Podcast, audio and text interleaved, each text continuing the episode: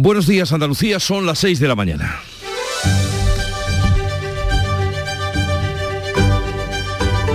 Despierta tu mente, descubre la realidad. En Canal Sur Radio, La mañana de Andalucía con Jesús Vigorra. Comienza el puente de la Constitución que para algunos afortunados será acueducto al sumar al festivo La Inmaculada. La DGT inicia a las 3 de esta tarde su operación salida con una previsión de 13 millones y medio de desplazamientos en España hasta el domingo día 11. En Andalucía se calcula que serán 2 millones 800 mil los desplazamientos que se produzcan en nuestro territorio. Ojo que tráfico vigilará con 780 radares fijos, 450 móviles, además de 13 helicópteros, drones, cámaras y furgonetas camufladas para controlar el uso del móvil y del cinturón de seguridad quedan advertidos. Mientras tanto, la policía sigue investigando para tratar de identificar quién ha enviado seis sobres con material pirotécnico en su interior al presidente del gobierno, a la ministra de Defensa, a las embajadas de Ucrania y Estados Unidos, a la base aérea de Torrejón y a una empresa de fabricación de armamento de Zaragoza. Las primeras investigaciones dan cuenta de que podría tratarse de un artefacto de fabricación casera. No obstante, la Audiencia Nacional ha activado el protocolo antiterrorista. Y otras noticias de este viernes. En el la derogación del delito de sedición sigue su curso parlamentario tras el debate de ayer, donde fueron rechazadas las cinco enmiendas a la totalidad presentadas. El PP insiste en que el Gobierno cede así ante los independentistas. Y hoy conoceremos los datos del paro del mes de noviembre que traerán novedades a tenor del adelanto que hizo el ministro Escriba. Las sabremos a partir de las 9 de la mañana. En Canal Sur Radio, la mañana de Andalucía con Jesús Vigorra. Noticias. ¿Qué les vamos a contar con Francisco Ramón? Paco, buenos días. Muy buenos días, Jesús, ¿qué tal? Antes que nada, el tiempo al que hoy estamos y está mucha gente atenta. Pues la Agencia Estatal de Meteorología prevé para este viernes precipitaciones que pueden ser localmente fuertes y persistentes en el extremo oriental de Andalucía. Habrá heladas débiles también en esta parte de nuestra comunidad. Las temperaturas se van a mantener sin cambios o en descenso y los vientos serán de componente este, flojos en el interior y localmente fuertes en el litoral almeriense.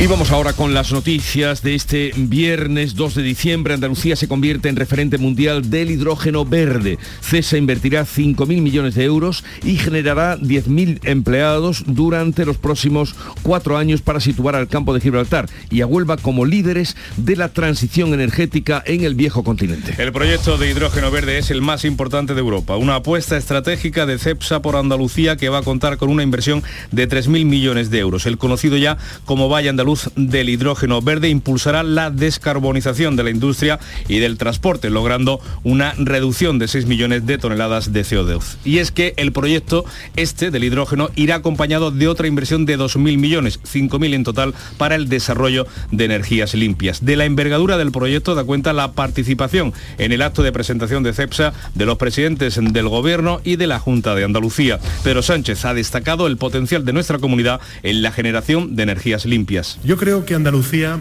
reúne todas las condiciones para ser una de las regiones más competitivas del mundo, no solamente de Europa, para la producción de hidrógeno. Y Juanma Moreno ha insistido en la importancia de la colaboración público-privada. Y Andalucía tiene liderazgo, tiene posición, tiene fortaleza para ser vanguardia en la generación y exportación de hidrógeno verde. Y además quiero aquí empujar a esa colaboración público-privada. La planta de palos de la frontera en Huelva entrará en funcionamiento en 2026, mientras que la de San Roque lo hará un año después. Después de estar en San Roque, el presidente del gobierno ha visitado Doñana en medio de la polémica por la elaboración del parque sin la participación de la Junta ni de los ayuntamientos de la comarca. Sánchez ha reafirmado el compromiso de su gobierno con Doñana y ha destacado que el plan de actuaciones de la ministra de ha destacado ese plan de la ministra de Transición Ecológica de Teresa Rivera dotado con 356 millones de euros. Sobre esa polémica la falta de participación de otros agentes en la elaboración del parque, el consejero de Sostenibilidad Ramón Fernández Pacheco ha dado la bienvenida a las medidas planteadas por el Ejecutivo, pero considera que se ha fallado en las formas. Pues no son las formas. ¿Eso quiere decir que las medidas que anuncia el Gobierno me parezcan mal? En absoluto. A priori, el plan de Doñana no tiene en cuenta los intereses de los municipios ni de los agricultores de la zona que calculan pérdidas millonarias por la mala imagen que se está dando. Los alcaldes no respaldan la política estatal de regadíos en la zona y los agricultores piden que el Parlamento andaluz haga posible la llegada de agua mediante trasvase. Los regantes se ven en dos semanas con el Grupo Socialista, al que van a pedir que no se ponga de perfil. De hecho, la ausencia más sonada en la presentación de este plan de Doñana fue la de los alcaldes socialistas del condado. La policía sigue investigando para tratar de identificar quién ha enviado seis sobres con material pirotécnico en su interior al presidente Sánchez, a la ministra de Defensa, las embajadas de Ucrania y Estados Unidos, a la base aérea de Torrejón y a una empresa de fabricación de armamento de Zaragoza. Los primeros datos de esa investigación apuntan a que los envíos se han hecho desde España y que en el interior hay un artefacto de fabricación casera que provoca una deflagración con llama súbita y no una explosión. Así lo ha confirmado el secretario de Estado de Seguridad del Ministerio del Interior, Rafael Pérez utilizamos el término deflagración es porque el material pirotécnico incluido en los sobres lo que puede producir es una deflagración, no una explosión. La reforma del delito de sedición sigue adelante después de que el Congreso haya rechazado las enmiendas de PP, Vox y Ciudadanos contra la eliminación de este delito en nuestro ordenamiento jurídico. Esas enmiendas han sido rechazadas por 186 en votos en contra y los votos favorables de los grupos que habitualmente apoyan al Ejecutivo. Superados los vetos, la proposición de ley pasará ahora al trámite de las enmiendas parciales, momento en el que Esquerra Republicana puede introducir en el debate la modificación del delito de malversación por el que fueron condenados también los líderes del proceso y que podría beneficiar al expresidente de la Junta, José Antonio Griñán, condenado en el caso de los seres. El Congreso ha rechazado también la propuesta del Partido Popular de revisar la ley del solo sí es sí. La mayoría que sostiene al Ejecutivo ha tumbado la iniciativa de los populares para frenar la reducción de condenas a agresores sexuales que está provocando la aplicación de la norma impulsada por el Ministerio de Igualdad.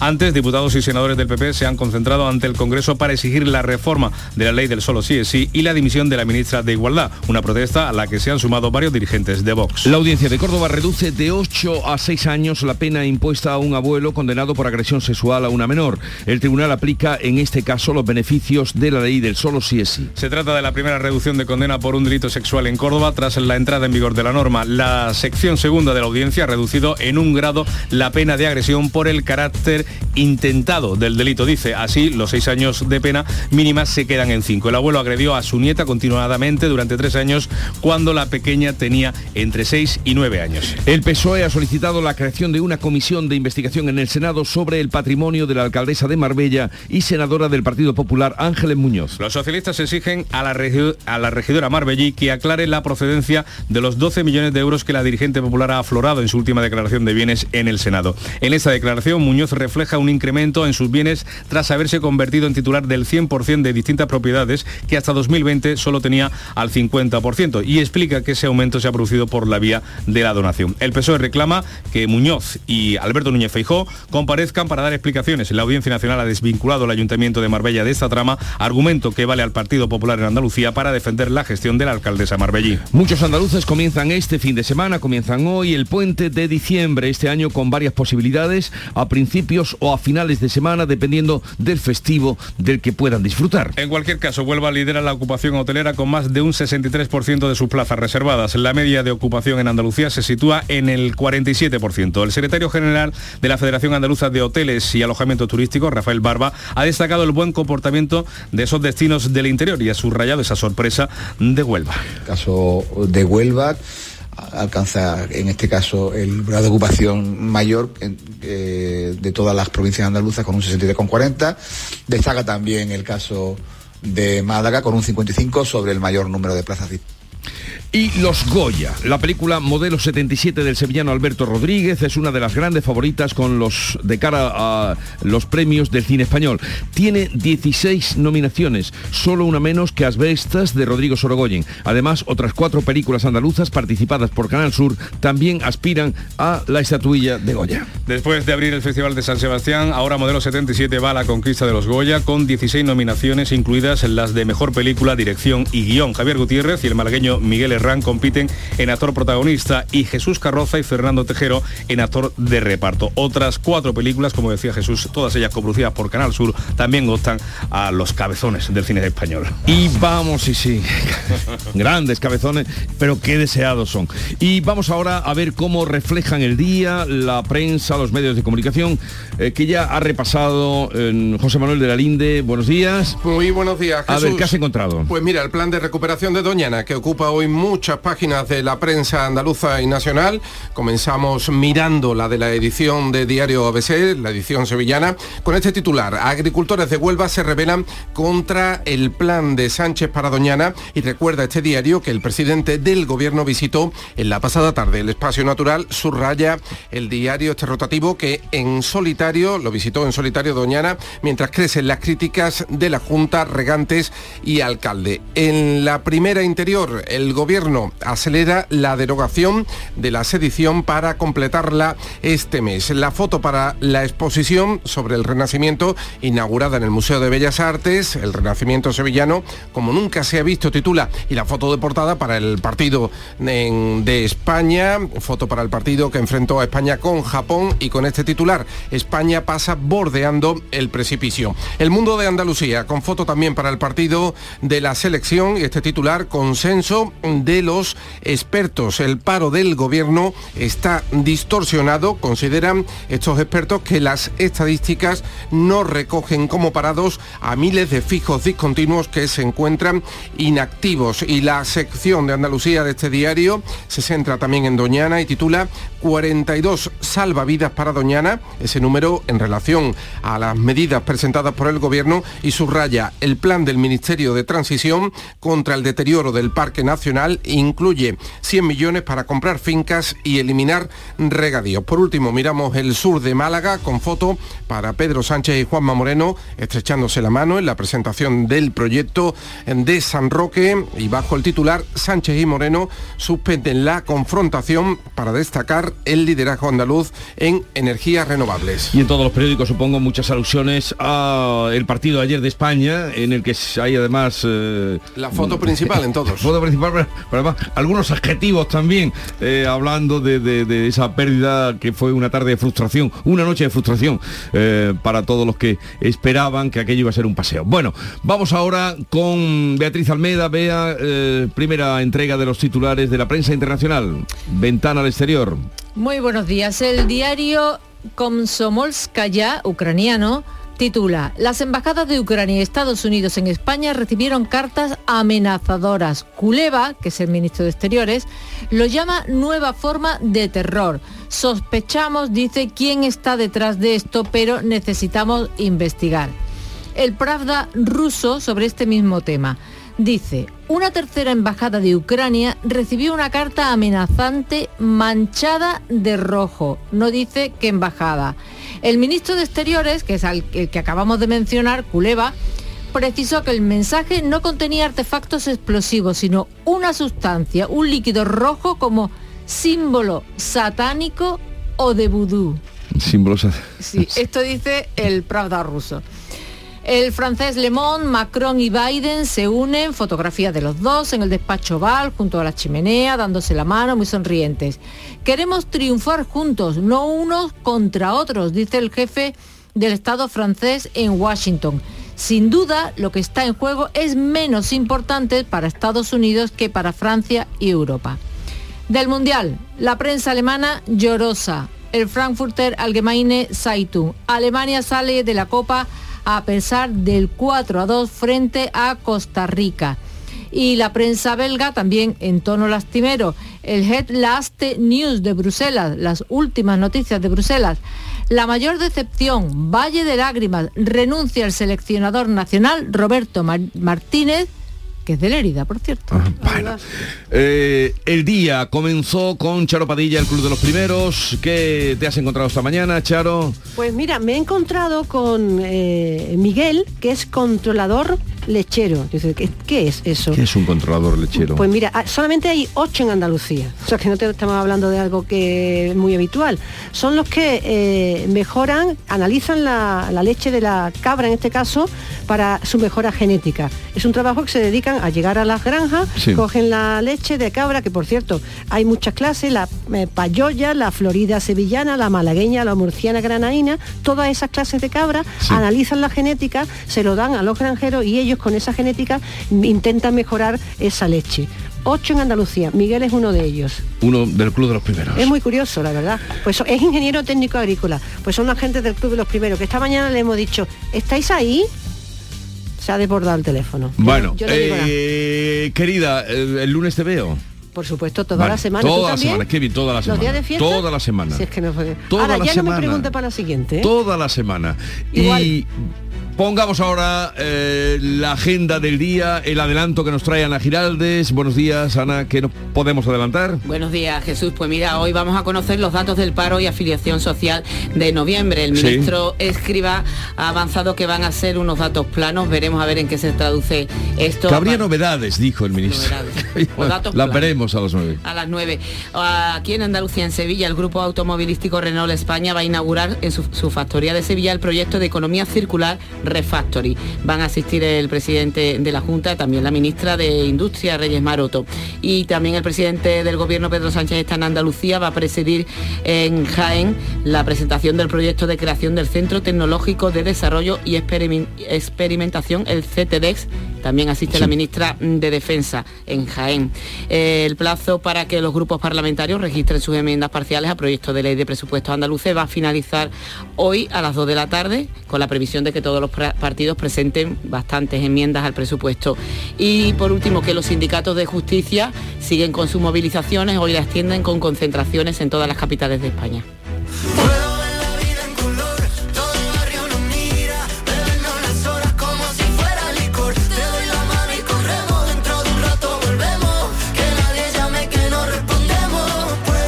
La música de Canal Fiesta Radio, Pablo Alborán, María Becerra, amigos, Canal Fiesta Radio, que para celebrar el lanzamiento del nuevo disco de Pablo Alborán, La Cuarta Hoja, ha preparado una programación muy especial. Hoy viernes, 2 de diciembre, es el día de Pablo Alborán en Canal Fiesta. A cada hora, desde las 6 de la mañana a las 6 de la tarde, van a repasar la carrera musical del malagueño, centrándose en las nuevas canciones, una programación especial que incluirá una entrevista que le hará José Antonio Domínguez a Pablo Alborán en el programa Anda, Levanta. uñas y dientes.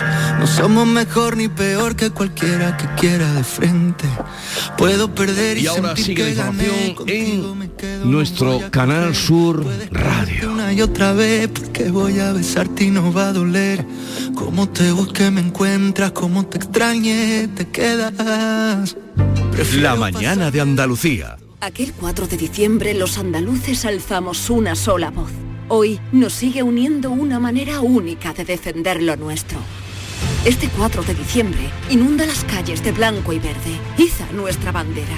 Fíjala como foto de perfil o cuélgala en tu balcón. Siente el orgullo de ser como somos, allá donde estés. Este 4 de diciembre lleva Andalucía por bandera. Junta de Andalucía. Ea, ya está ahí el niño del vecino con la pelotita. ¿Pero qué dices, Yuyu? Si ese niño es un figura, ese va a ser un crack. Un crack. La que es una crack es mi mujer, que llamó a Hogar Solar, pusimos las placas solares y ahorramos tela en la factura de la luz. Vaya pelotazo, ¿no? Pelotazo le daba yo al padre del niño. Llama al 955 31 80 80. Hogar Solar, la luz que te ayuda a ahorrar. En Navidad todos deseamos lo mejor para los nuestros. Desde 1953, la Logroñesa me ofrece el mejor mazapán. Un sabor único, artesano y tradicional. Pero como no solo de mazapán vive el hombre, ahora también tienen turrón blando y torta imperial. Mazapanes de Montoro la Logroñesa. La Navidad en su mesa. La mañana de Andalucía en Canal Sur Radio. Noticias con Francisco Ramón. Seguimos en directo 6 y 19 minutos de la mañana para ampliar todas las noticias eh, del día con esa buena noticia que nos dejaba el día de ayer, esa eh, inversión empresarial en Andalucía que convierte a nuestra comunidad en referente mundial del hidrógeno verde. CEPSA va a invertir 5.000 millones de euros en total y generará 10.000 empleos durante los próximos cuatro años para situar al campo de Gibraltar y a la provincia de Huelva como líderes de la transición energética en el viejo continente. El proyecto de hidrógeno verde es el más importante de Europa, una apuesta estratégica que CEPSA por Andalucía va a contar con una inversión de 3.000 millones de euros. El ya como Valle Andaluz del Hidrógeno Verde impulsará la descarbonización de la industria y el transporte, logrando una reducción de 6 millones de toneladas de CO2. Y es que el proyecto del hidrógeno va a ir acompañado de otra inversión de 2.000 millones para el desarrollo de energías limpias, hasta 3 gigavatios de eólica y solar, con las que producir hidrógeno y otros biocombustibles avanzados y combustibles sintéticos de origen renovable. De la envergadura del proyecto da cuenta la participación en el acto de presentación de CESA de los presidentes del Gobierno y de la Junta de Andalucía. Pedro Sánchez ha destacado el potencial de nuestra comunidad en la generación de energías limpias. Yo creo que Andalucía reúne todas las condiciones para ser una de las regiones más competitivas del mundo, no solamente de Europa, para la producción de hidrógeno. Por su capacidad de generación eólica, por su capacidad de generación también solar eh, fotovoltaica y por su infraestructura portuaria que es de primer nivel. Y para ello quiero decirle, presidente de la Junta, que cuenta con todo el apoyo del Gobierno de España. Y Juanma Moreno ha insistido en la importancia de la colaboración público-privada. Estamos hablando de la gran fuente energética del futuro. Con ella será posible alcanzar la ansiada descarbonización de la industria, en la movilidad y también en los hogares. Y Andalucía tiene liderazgo, tiene posición, tiene fortaleza para ser vanguardia en la generación y exportación de hidrógeno verde. Y además quiero aquí empujar a esa colaboración público-privada. La planta de palos de la frontera en Huelva entrará en funcionamiento en 2026, mientras que la de San Roque lo hará un año después. Todas estas inversiones impulsarán la actividad económica de más de 400 pymes y atraerán a nuevas industrias e inversiones de otros eslabones de la cadena de valor del hidrógeno. Puede estar en San Roque, después de estar en San Roque, en la localidad gaitana, el presidente del gobierno visitaba Doñana en medio de la polémica por el plan del parque sin la participación de la Junta de Andalucía ni de los ayuntamientos de la comarca. Sánchez ha reafirmado el compromiso de su gobierno con Doñana y ha destacado el plan de actuaciones que ha presentado este miércoles la ministra de Transición Ecológica, Teresa Rivera, sin contar con el resto de los agentes implicados en la conservación del espacio protegido. Un plan Doñana de 356 millones centrado en la gestión del agua. Sobre esa polémica, el consejero de Sostenibilidad, Ramón Fernández Pacheco, ha dado la bienvenida a las medidas planteadas, pero considera que se ha fallado en las formas por buscar más el titular que el apoyo de todas las partes implicadas. Intentar salvar, Doñana sin contar con el director del Parque Nacional, sin contar con la Junta de Andalucía, sin contar con el Consejo de Participación, sin contar con absolutamente nadie, ni los alcaldes, ni los municipios que están en ese entorno, con nadie, pues no son las formas. ¿Eso quiere decir que las medidas que anuncia el Gobierno me parezcan mal? En absoluto. Todas las medidas que vengan a ayudar y a arrimar el hombro para proteger el Parque Nacional, bienvenidas pues a priori ese plan Doñana no tiene en cuenta todos los intereses eh, ni de los municipios ni de los agricultores que calculan pérdidas millonarias por la mala imagen que se está dando. Los alcaldes no respaldan la política estatal en regadíos en esta zona y los agricultores piden que el Parlamento andaluz haga posible la llegada de agua mediante trasvase, así lo ha manifestado el portavoz de los regantes, Julio Díaz. Cerrar la fractura social que se ha producido por la mala ejecución del plan y ahí la ministra está absolutamente cerrada, en una posición inmóvil, que nos hace pedirle, y lo vamos a pedir, es que no hagan obstrucción a la tramitación de la ley y que se sumen a aportar soluciones en el trámite de la misma en el Parlamento de Andalucía, que es donde hay que legislar. Los regantes se ven en dos semanas con el Grupo Socialista, al que van a pedir que no se ponga de perfil. De hecho, la ausencia más sonada en la presentación del plan de Doñana fue de los alcaldes socialistas del condado. La subdelegada del Gobierno en Huelva, Manuela Parralo, ha justificado que no acudieran a esa presentación de la ministra por problemas de agenda. Las agendas se cruzan, y son problemas que surgen sobre la marcha. Eso surgió de manera espontánea el día anterior, no hay ninguna dificultad, no le busquemos tres pies al gato, de verdad que no hay nada por detrás. 6 y 23 minutos. La mañana de Andalucía. Les hablamos ahora de los eh, sobres eh, bomba, los sobres con explosivos. Eh, la policía sigue investigando quién está detrás de ese envío. Son ya seis los sobres con material pirotécnico casero en su interior que han sido detectados. Han sido enviados al presidente del gobierno, a la ministra de Defensa, a las embajadas de Ucrania y Estados Unidos, a la base aérea de Torrejón de Ardoz y a una empresa armamentística ubicada en Zaragoza. Beatriz Galeano. Los primeros datos de la investigación apuntan a que los envíos se llevaron a cabo desde España y que en el interior había un artefacto de fabricación casera que provoca una deflagración con una llama súbita, dice la investigación, y no una explosión. Así lo confirmaba el secretario de Estado de Seguridad del Ministerio del Interior, Rafael Pérez. Utilizamos el término deflagración es porque el material pirotécnico incluido en los sobres lo que puede producir es una deflagración, no una explosión en términos estrictos, una llama súbita, ¿no? o, un un cambio de presión y con posibilidad de destrucción a lo que se encuentre en su entorno. Los sobres son de color marrón y están escritos con la misma letra. El primero de los envíos fue localizado el pasado 24 de noviembre. Estaba dirigido al presidente del gobierno y fue deflagrado por el Servicio de Seguridad de Moncloa. El número 2 del Ministerio del Interior ha rechazado por ahora la posibilidad de elevar el nivel de alerta antiterrorista que está en nuestro país desde hace años en un nivel 4 sobre 5. Pues cambiamos de asunto, nos ubicamos en el Congreso de los Diputados, donde la reforma legal del delito de sedición sigue su curso después de que la Cámara haya rechazado las enmiendas a la totalidad de Partido Popular, Vox y Ciudadanos contra la eliminación de ese delito en nuestro ordenamiento jurídico. Las enmiendas han sido rechazadas con 186 votos en contra y los votos favorables de los grupos que habitualmente apoyan al Ejecutivo. Las cinco enmiendas a la totalidad partían de PP, Vox Ciudadanos y Ciudadanos, pero también con la otra motivación de los independentistas de Junts y los antisistemas de la CUP. Por el PP, Carlos Rojas ha criticado que el gobierno se deje dirigir por independentistas para eliminar este delito del Código Penal. Ustedes son ustedes, pero ustedes no son solo ustedes. Ustedes también son Esquerra y son Bildu, porque ustedes van por el camino donde ellos le dicen, no por el camino donde le dicen los españoles, los que estamos comprometidos con el Estado de Derecho, señoritas. Ortega Smith, diputado de Vox, ha pedido directamente a quienes quieran la independencia que renuncien a la nacionalidad española. Renuncien a la nacionalidad española. Tomen un avión y márchense. Si es muy fácil. Si lo tienen muy fácil. Señor Rufián, es muy fácil. Tenga el valor de renunciar a la nacionalidad española. Pida nacionalidad en Corea del Norte, en Cuba o en Venezuela. Y coja un avión y márchese y déjenos en paz. Inés Arrimadas de Ciudadanos ha expresado su temor de que los independentistas no van a parar.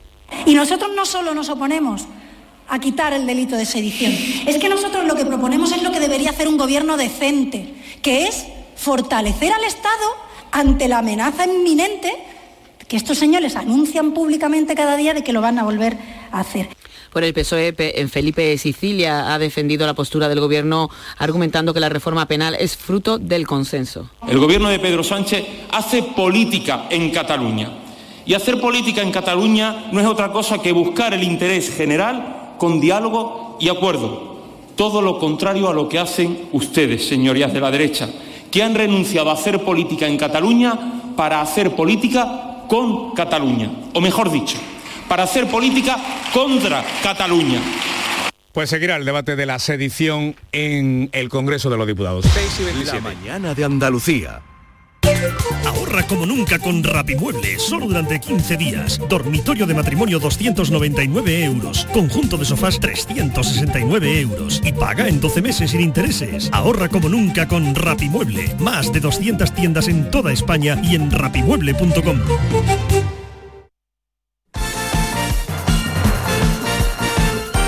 6 y 28 minutos de la mañana, pierde España, pero sigue adelante. Antonio Camaño, ¿qué tal? Buenos días. Hola, ¿qué tal? Buenos días. La selección española sufrió, pero pasó a octavos como segunda, porque perdió ante Japón 2-1 y Alemania, también con mucho sufrimiento, ganó a Costa Rica 4-2, pero el combinado germano se queda fuera del Mundial de Qatar. España se enfrentará a Marruecos el próximo martes a las 4 de la tarde. Y es que España estuvo fuera del Mundial durante 12 minutos cuando perdía ante Japón y Costa Rica ganaba Alemania. La vuelta al marcador de los alemanes y su victoria final metieron a los de Luis Enrique en octavos. Un seleccionador nada satisfecho de lo que hicieron sus hombres. El luto o el duelo lo pasaremos evidentemente esta noche y no hay nada que celebrar. Hemos pasado como segundo, sí, pero pero esto tiene que servir de aviso para darnos cuenta de que esto va a pasar, sí. Tampoco celebrar una derrota, o sea que hoy no es nada, no, tengo mucho que celebrar, la verdad. Y vuelta a la actividad liguera, este fin de semana compite en segunda división tanto el Granada como el Málaga. Los nazarí lo hacen esta noche en el Estadio Nuevo Los Cármenes ante el Alavés, sin tiempo para recuperarse y reponerse de la derrota del pasado fin de semana ante el Leganés. Compite el conjunto de Paco López con la necesidad de sumar los tres puntos. Sencilla, rápida, fácil, de manejar. Así es la nueva app de Canal Sur Radio. Con todos los programas y audios destacados, los podcasts, emisiones en directo. Para que sigas conectado a nuestra programación y a los espacios que más te gustan y sigue. Cuando quieras, donde quieras. Descárgate ya nuestra app. Todo Canal Sur Radio, Radio Andalucía Información, Canal Fiesta, flamencoradio.com y Canal Sur Radio Música para ti. Cuando quieras, donde quieras. Más Andalucía. Más Canal Sur Radio.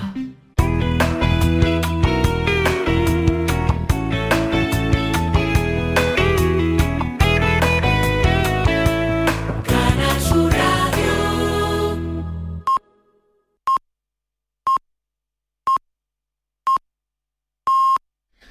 Andalucía son las seis y media de la mañana. Y hay que frío, hay que frío. La mañana de Andalucía con Jesús Vigorra. Y con Ana Giraldez vamos a repasar los titulares que resumen la actualidad de las noticias más importantes de este día. Andalucía se convertirá en referente mundial de producción del hidrógeno verde. La compañía CEPSA invertirá 5.000 millones de euros y generará 10.000 empleos durante los próximos cuatro años para situar al campo de Gibraltar y a Huelva como líderes de la transición energética en Europa. El plan de Doñana contra los agricultores. Los agricultores y alcaldes socialistas del condado plantan al Ejecutivo. Piden que la modificación legislativa en el Parlamento andaluz haga posible la llegada de agua mediante trasvase. La policía investiga el origen de las seis cartas con material pirotécnico. Todo apunta a que se han enviado desde España y que son de fabricación casera. Los envíos a Pedro Sánchez o Margarita Robles, entre otros, provocan una deflagración con llama y no una explosión. La reforma legal del delito de sedición sigue su curso. El Congreso ha rechazado las enmiendas de PP, Vox y Ciudadanos contra la eliminación de este delito en nuestro ordenamiento jurídico. Superado los vetos, la proposición de ley pasará el trámite de enmiendas parciales. Se inicia el puente de diciembre con un 47% de ocupación prevista. Huelva lidera la ocupación hotelera con más del 63% de las plazas reservadas. En Andalucía se calculan 2.800.000 desplazamientos por carretera. Proclama- proclamadas las nominaciones a los Goya. Modelo 77 de sevillano Alberto Rodríguez es una de las grandes favoritas. Tiene 16 nominaciones, solo una menos que Asbestas de Rodrigo Sorogoyen. Además, otras cuatro películas andaluzas participadas por el Canal Sur también aspiran a la estatuilla. Y en cuanto a la previsión del tiempo, Pues la Agencia Estatal de Meteorología prevé para hoy viernes precipitaciones que pueden ser localmente fuertes y persistentes en el extremo oriental de Andalucía, así como heladas débiles en las zonas del interior. Las temperaturas se mantendrán sin cambio o, bajan, o bajando. Los vientos serán de componente este flojos en interior y localmente fue- fuertes en Almería.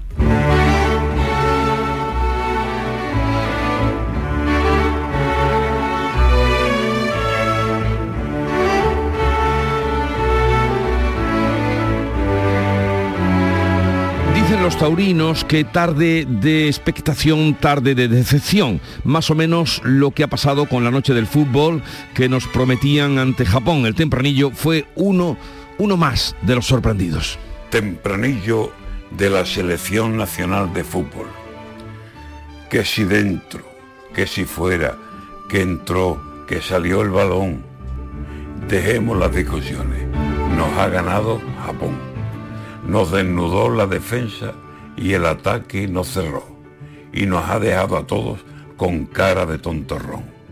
Lo mismo te hacen dos goles que hacen un televisor ejemplo de disciplina al puro estilo nipón, kamikazes en la guerra y persiguiendo el balón. Que Costa Rica no gane, le pedíamos a Dios. 7 a 0 el primer día y al final en oración. Y ahora a esperar que Marruecos no nos suba al avión.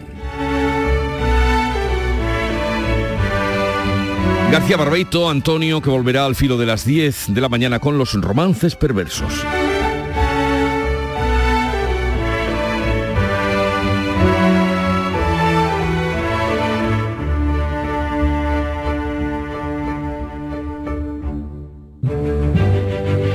Hoy es 2 de diciembre, el santoral católico honra a Santa Viviana, Virgen y mártir del siglo IV.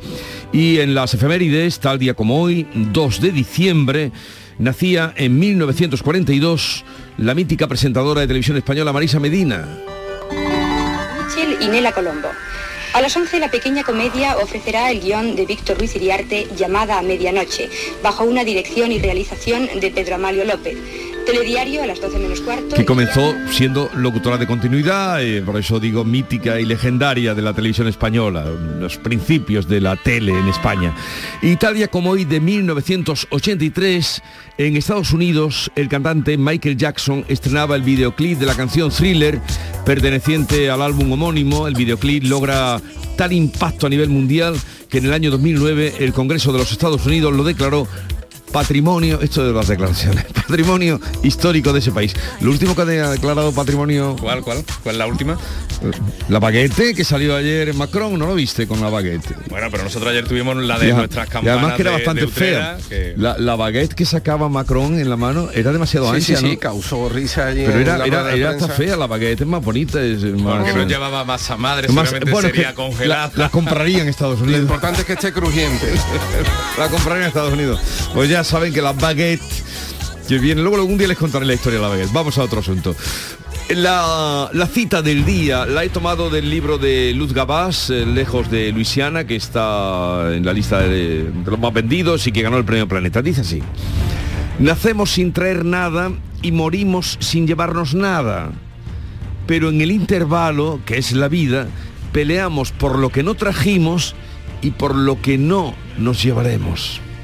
Eso dicho con otras palabras, lo de ¿Lo has pillado, en no? polvo venimos y en polvo nos convertiremos, ¿no? Eh, está bien, pues, como reflexión para no agobiarse mucho. Nacemos sin traer nada y morimos sin llevarnos nada. Pero en el intervalo, que es la vida, peleamos por lo que no trajimos y por lo que no nos llevaremos. Era un 22 de diciembre de 1939, cuando un niño de San Ildefonso cantaba el gordo. Al mismo tiempo, un vecino de Jaén se enteraba de que era uno de los ganadores. Tan agradecido se sintió aquel jienense, que le pagó al niño sus estudios hasta licenciarse, con una única condición, que nunca nadie conociera su identidad. Un sorteo extraordinario lleno de historias extraordinarias. 22 de diciembre, Lotería de Navidad. Loterías te recuerda que juegues con responsabilidad y solo si eres mayor de edad. Las formas. Dicen que hay que mantenerlas, pero lo mejor es poder sorprender con ellas. Disfruta ahora sin plazos de espera del increíble diseño subcoupé del Audi Q3 Sportback y Audi Q5 Sportback con la última tecnología. Desde 490 euros al mes en 48 cuotas con Easy Renting y entrada desde 8.112 euros para unidades limitadas. Oferta Volkswagen Renting hasta el 31 de diciembre. Consulta condiciones en audi.es.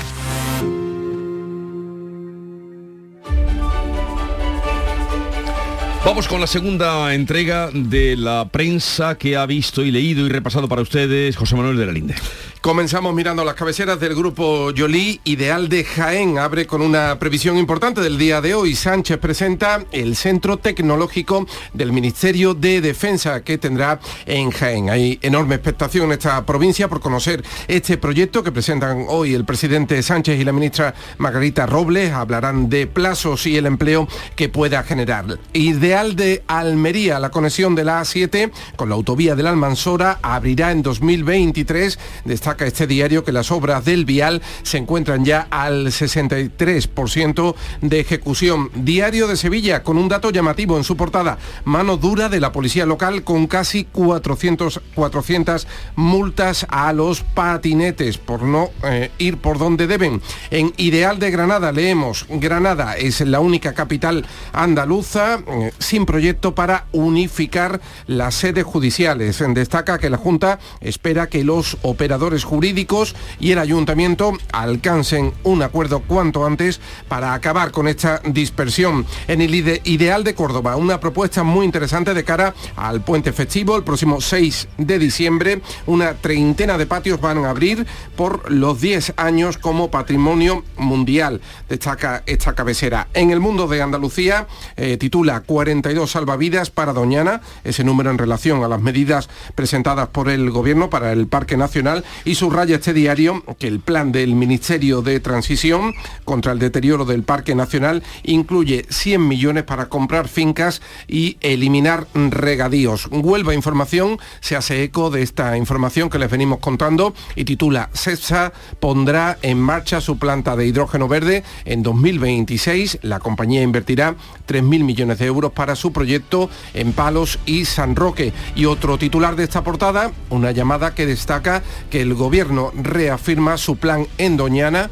con una visita relámpago del presidente. El plan de recuperación de Doñana ocupa hoy muchas páginas en la prensa andaluza y nacional. La edición sevillana del diario ABC titula Agricultores de Huelva se rebelan contra el plan de Sánchez para Doñana y en la primera interior leemos el gobierno acelera la derogación de la sedición para completarla este mes. Sur de Málaga, foto para Pedro Sánchez y Juanma Moreno estrechándose la mano en la presentación del proyecto de San Roque y titula Sánchez y Moreno suspenden la confrontación para destacar, eh, para destacar el liderazgo andaluz en energías renovables. Y terminamos con el diario El País, con este titular en su portada, centrado en la guerra de Ucrania. Rusia advierte a Occidente del enorme riesgo nuclear y otro titular, Biden no descarta hablar con Putin si busca la paz y de acuerdo siempre con la OTAN. Por aquí viene hoy la prensa andaluza y nacional. Jesús. Gracias. Nos asomamos al exterior con la prensa internacional que ha visto y repasado Bea Almeda. Cuéntanos. Pues abrimos con el New York Times y, re, re, el New York Times y recojo esa noticia que acaba de eh, leernos José. Biden está dispuesto a hablar con Putin sobre Ucrania con condiciones, solo si da señales de que está buscando una manera de poner fin a la guerra. La guerra hace mella en la economía rusa, lo venimos contando desde hace días. El Pravda titula con el comienzo del invierno todos los servicios públicos aumentan de precio. Electricidad, gas, agua fría y caliente, calefacción, recogida de basuras suben un 9% en todo el país. El Isbestia, los economistas predicen que a final de año el PIB caerá un 3,6% y un grupo empresarial sube la estimación al 6,5%. ¿Con qué sorprende hoy la prensa británica a la que tanto le gustan los asuntos reales? Pues mira, lo cuento porque desde los tabloides más amarillentos hasta la prensa más seria abren hoy con el lanzamiento del tráiler del documental de Netflix del príncipe Harry y Meghan. Ajá. Dice el metro. Eh, comentarios dañinos dirigidos a la familia real. Esto es una bomba. El Daily Express, sobre una fotografía de Meghan Markle, que está secándose las lágrimas, este titular a toda página. Pero Harry, ¿de verdad odias tanto a tu familia? El estar con Sorna. La tímida pareja comparte sus secretos más íntimos con 8.000 millones de personas. El Time, los de Success, los duques de Success, se han convertido en las Kardashian. El Sun, el tráiler se ha programado deliberadamente para que coincidiera con la visita del príncipe William y Kate a los Estados Unidos. Y el Daily Mail, Mail dice, declaración de guerra. En fin, el tráiler se puede ver ya, es un minuto sobre imágenes en blanco y negro de la pareja eh, muy felices y Megan preguntándose que con todo lo que hay en juego, ¿no deberíamos contar nosotros nuestra historia? Y ahora cuéntanos del Mundial, portadas del Mundial. Venga, eh, ha ganado Marruecos, eh, Le Matan de Casablanca titula 36 años después, los Leones del Atlas llegan a octavos de la Copa del Mundo. Canadá pierde, el Toronto Sun. Una decepcionante copa muestra al mundo lo lejos que está de la élite Canadá. Costa Rica también pierde y estos son los mejores. El diario Extra titula Sele estuvo clasificada tres minutos. Ajá. Ese es el titular, Sele, la selección. Sí. Y el ganador, eh, Japón, eh, nos cuenta el, Asa el Asashi Shimbun. Japón logró cambiar las tornas, contraatacó y sobrevivió. Gracias, Bea. Buen fin de semana. ¿Estás el lunes por aquí? Estoy. Estás el lunes. Pues hasta el lunes. Entonces, 6.43 minutos. Sigue la información ahora en Canal Sur Radio. Miles de familias necesitan tu solidaridad para poder comer. Colaborar con los bancos de alimentos es tan fácil como donar en la caja de tu supermercado. Elige la cantidad que quieres donar y la convertiremos íntegra en los alimentos que más se necesitan. Donar en caja no tiene desperdicio. Súmate a la gran recogida, del 25 de noviembre al 6 de diciembre. La tarde de Canal Sur Radio con Mariló Maldonado tiene las mejores historias y las más emocionantes. Un programa para disfrutar de la tarde, cercano, pendiente de la actualidad, con un café con humor. Te escucho en tu radio. La tarde de Canal Sur Radio con Mariló Maldonado. De lunes a viernes a las 3 de la tarde. Más Andalucía, más Canal Sur Radio. La mañana de Andalucía en Canal Sur Radio. Noticias con Francisco Ramón. 6 y 44 minutos, seguimos contándole y desarrollando la actualidad de este viernes 2 de diciembre. El Congreso ha rechazado la propuesta del Partido Popular de revisar la ley del solo sí es sí. La mayoría que sostiene al Ejecutivo ha tumbado la iniciativa de los populares para frenar la reducción de facto que se está produciendo de condenas a agresores sexuales y que está provocando la aplicación de esta norma impulsada por el Ministerio de Igualdad. A ella se ha referido, a la ministra de Igualdad se ha referido el presidente del PP, Alberto Núñez Fijó, quien ha comparado la experiencia legislativa de Irene Montero con la de su partido. ¿Y ayer qué han dicho en la Cámara? Pues que el Partido Popular promueve la cultura de la violación. Queridos amigos, esto es lo que ha dicho una ministra del Gobierno de España. Y yo le recuerdo a esta ministra que quizás cuando ella estaba estudiando los estudios primarios, el Partido Popular ya estaba legislando contra la violencia doméstica y contra la violencia de género. Se sucede en los casos de reducciones de condena. Les contamos el de la audiencia de Córdoba, que ha reducido de 8 a 6 años la pena impuesta a un abuelo condenado por agresión sexual a su nieta, a una menor. El tribunal aplica en este caso los beneficios de la ley del solo sí es sí. Y en Galicia, la audiencia de Pontevedra ha dejado en libertad a un preso al que le faltaba cumplir todavía un año de cárcel, ya que la nueva norma rebaja su sentencia a siete años. Más asuntos. En Málaga, la Fiscalía acusa a un padre de violar a su hija durante 11 años en su domicilio. El Ministerio Público solicita 15 años de prisión para este padre por supuestamente violar y abusar sexualmente de su hija durante 11 años, desde los 4 hasta los 15. La víctima está en tratamiento psicológico y psiquiátrico desde los 12 años e incluso ha intentado quitarse la vida con pastillas por el trauma vivido con su padre. Nos quedamos en Málaga ahora para hablar de, política porque el PSOE ha solicitado la creación de una comisión de investigación en el Senado sobre el patrimonio de la alcaldesa de Marbella y senadora de los populares del PP, Ángeles Muñoz. Los socialistas exigen a la regidora Marbellí que aclare la procedencia de 12 millones de euros en que la dirigente popular ha aflorado en su última declaración de bienes en la Cámara Alta. En esta declaración, Muñoz refleja un incremento en su bienes tras haberse convertido en titular del 100% de distintas propiedades que hasta 2020 solo le pertenecían al 50% y explica que ese aumento se ha producido por la vía de la donación. El PSOE reclama que tanto Ángela Muñoz como el presidente del PP, Alberto Núñez Feijó, comparezcan para dar explicaciones. Así lo hacía el dirigente de los socialistas en Andalucía, Juan Espadas. ¿Qué voy a pensar? Que me parece muy grave lo que está apareciendo a la luz pública. Que me parece que los vecinos y vecinas de Marbella estarán estupefactos viendo las relaciones, en definitiva, de quien les gobierna con una trama internacional que no se dedica precisamente a cuestiones eh, sanas. Entonces, creo que en términos políticos pedir explicaciones es lo menos que se despache. La Audiencia Nacional investiga al marido de Muñoz y a su hijastro por presunta pertenencia a una red de tráfico de drogas. Sin embargo, el juzgado que instruye el caso ha desvinculado al Ayuntamiento de Marbella de esta trama y ha rechazado, lo hizo en su día, la personación del PSOE Marbellí en la causa. Este es el argumento que sirve al secretario general de los populares eh, en Andalucía, Antonio Repullo, para defender la gestión de la alcaldesa Marbellí. Vamos a mantener ese criterio de objetividad, un criterio en el que, con independencia de las informaciones que puedan salir en los medios de comunicación, vamos a, seguir valorando esa gestión y, y en esa gestión, eh, hasta el momento, no hemos tenido ningún dato en el que podamos, eh, de alguna forma, responsabilizar a la alcaldesa de ningún, de ningún, de nada. Hablamos ahora de la bronquiolitis. Se incrementa a 305 casos el número de niños ingresados eh, con esta enfermedad en Andalucía, 40 en cuidados intensivos. Málaga es la provincia andaluza más afectada con 74 menores hospitalizados, 16 en UCI. Para atender la demanda, el Hospital Regional de Málaga ha activado su plan de alta frecuentación y ha contratado a 30 enfermeros. La consejera de Salud, Catalina García, destaca que todos los hospitales andaluces están preparados para hacer frente a este incremento de casos y advierte sobre todo de los casos de bebés que necesitan más medidas de prevención. Los broncodilatadores son menos efectivos, con lo cual las medidas de protección del COVID siguen estando vigentes. Lavado de manos, mascarilla en los mayores y eh, distancia de seguridad y el aislamiento de esos menores, que al final va a ser la, la mejor medida de protección.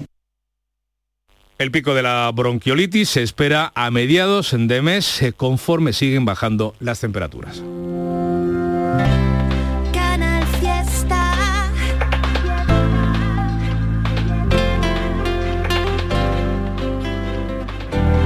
Magníficos resultados en el EGM del canal Fiesta Radio que ha aumentado hasta los 273.000 oyentes a pesar de la revolución que se está efectuando en su programación. El grupo de emisoras de radio de Canal Sur ha logrado medio millón de oyentes según los datos de ese último estudio general de medios. Canal Sur cierra este 2022 eh, con una eh, como la emisora pública preferida de los andaluces eh, con 242.000 oyentes de media a lo largo mm, del año. La Mañana de Andalucía, conducido y dirigido por Jesús Vigorra, vuelve a ser el programa informativo y de entretenimiento con mejores datos de la emisora. Y hoy, por cierto, escuchamos de fondo esta sintonía del fiesta, es el día de Pablo Alborán en la emisora Amiga. 7 menos 10 minutos, información local. En la mañana de Andalucía de Canal Sur Radio, las noticias de Sevilla. Con Pilar González.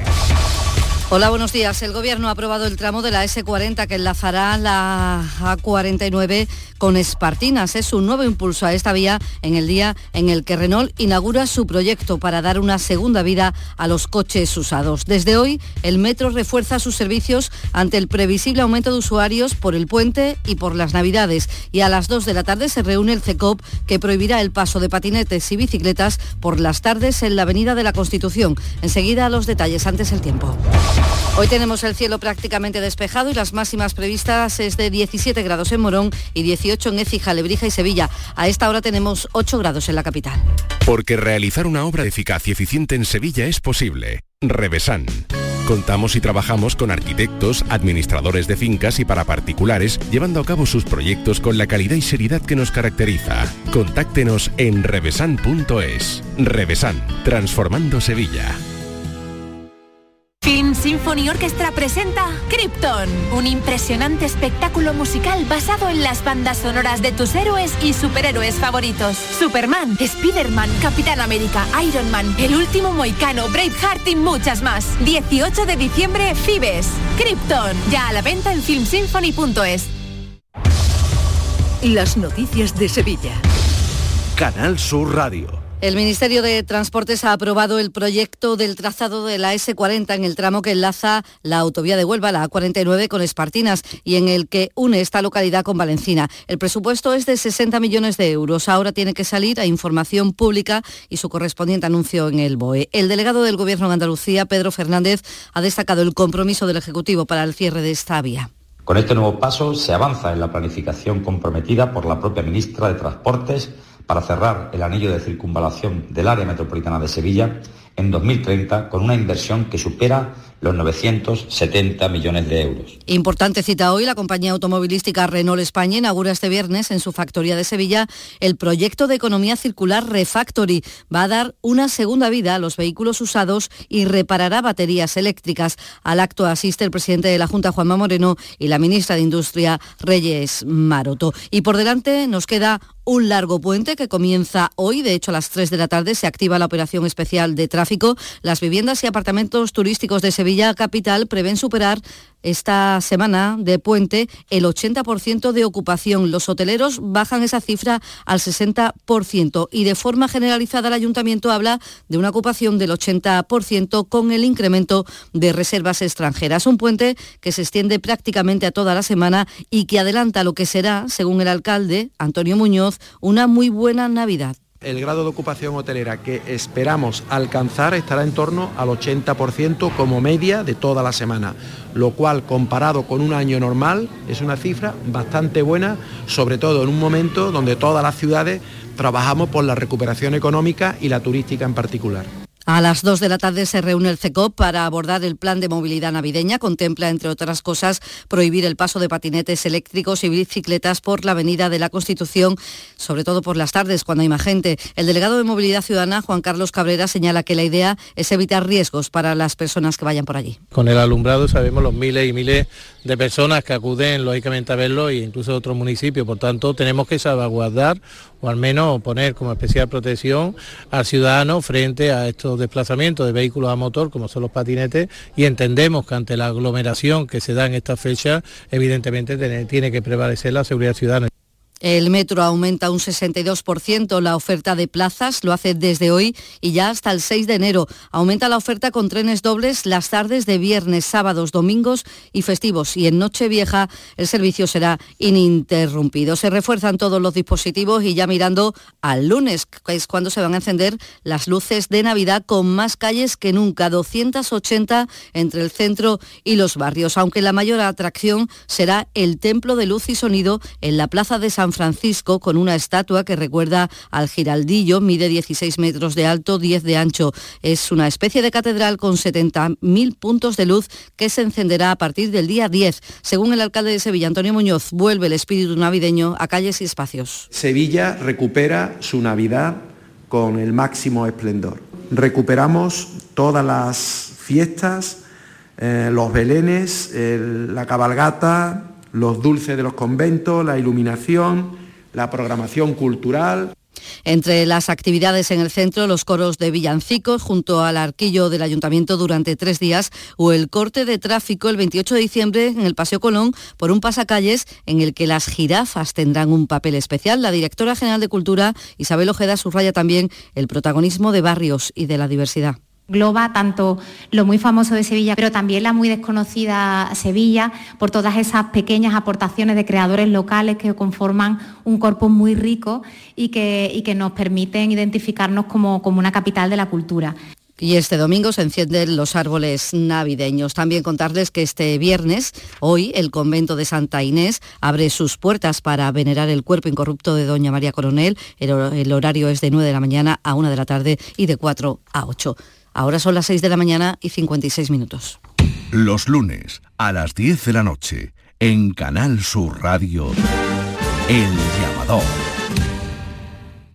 HLA Santa Isabel pone a tu disposición la unidad de traumatología y ortopedia especializada en pediatría, columna, hombros y codo, muñeca y mano, cadera, rodilla, tobillo y pie. Con guardias localizadas las 24 horas y los últimos tratamientos en prótesis. Consúltanos en el 954-570004 o en Luis Montoto 100. HLA Santa Isabel, contigo cuando más nos necesitas. En Canal Sur Radio, las noticias de Sevilla. Han vuelto los cortes de luz a calles de Palmete, su eminencia o el Cerro del Águila. Lo denuncia la plataforma Barrios Hartos, que se ha vuelto a manifestar ante la oficina de Endesa Luis Montoto. Uno de sus portavoces, Juan García, asegura que los transformadores instalados por la compañía no están donde realmente son necesarios o su carga es insuficiente. La situación, dice, se hace evidente con la bajada de las temperaturas porque ya hay cortes. Eh, estamos viviendo situaciones mm, esperpénticas y, dramáticas, ¿no? Eh, personas electrodependientes que no pueden descansar, eh, niños pequeños no, tienen, no pueden tener la papilla caliente porque sencillamente el vitro no funciona. La Policía Nacional ha desarrollado una importante operación contra el tráfico de drogas en la barriada Martínez Montañés, la zona del polígono sur de Sevilla, conocida como Las Vegas. Los agentes han registrado varios domicilios. En el caso de Las Vegas puede, hay sobrecargas de red eléctrica por ese cultivo de marihuana y apagones prolongados, así como incendios y explosiones. Eh, se han producido varios registros, aunque de momento la policía no ha informado del resultado de esa operación policial. Y hoy hay varias sindicales. De hecho, Comisiones Obreras ha anunciado movilizaciones a partir del día 16 por el aumento de los días de apertura de comercio en domingos y festivos. El sindicato denuncia que al haberse ampliado la zona de gran afluencia turística a Triana, Nervión y Cartuja, habrá periodos sin descanso e improvisaciones de calendario que perjudican a los trabajadores. Lo explica Claudia Caus de Comisiones. Únicamente lo que consigue es precarizar las condiciones laborales de toda la plantilla del sector de comercio, que además se encuentra con un convenio colectivo bloqueado por culpa de las patronales del comercio también protesta hoy ante el Hospital de Valme para reclamar la continuidad de los 12.000 trabajadores de la sanidad que terminan contrato el 31 de diciembre, lo dice el delegado de Sanidad del sindicato, Juan José Limones. A pesar de la notable falta de pediatras en nuestro centro de salud o de las demoras en las consultas especialistas, al Servicio Andaluz de Salud parece que le sobra el 10% de su actual plantilla. Los 12.000 puestos de trabajo que se van a dejar de cubrir a partir del 31 de diciembre hay otra protesta ante los juzgados por la negativa del Ministerio a negociar los cambios en las condiciones de trabajo que supondrá la Ley Orgánica de Eficiencia Organizativa. Temen traslados y despidos. Otra protesta ante Asaja convocada por UGT y a las 11 jóvenes con discapacidad leen un manifiesto para visibilizar su necesidad de apoyo para lograr una inserción real en el marco del Día Internacional de la Discapacidad que se celebra mañana. Esto será en el Hospital San Juan de Dios de Nervión. Deportes, Antonio Camaño, buenos días. Hola, ¿qué tal? Buenos días. El regreso de Lucas Ocampo se cuece a fuego lento en las oficinas del Sánchez Pizjuán. El argentino vive una situación delicada en el Haya, dispuesto a romper su cesión y esa coyuntura la ha aprovechado el Sevilla para iniciar las conversaciones con el jugador de cara a testear su posible vuelta. San Paoli ya habría dado el ok a su regreso. Y en el Betis ya esperan aguardado después de caer eliminado en el Mundial de Qatar, el mexicano que podría tener algunos días de vacaciones, eh, pero todo hace indicar que podría reincorporarse ya con el resto de sus compañeros después de las vacaciones de la plantilla el próximo martes cuando Pellegrini tiene citado a todo el plantel. A esta hora 4 grados en Estepa, 8 en Sevilla.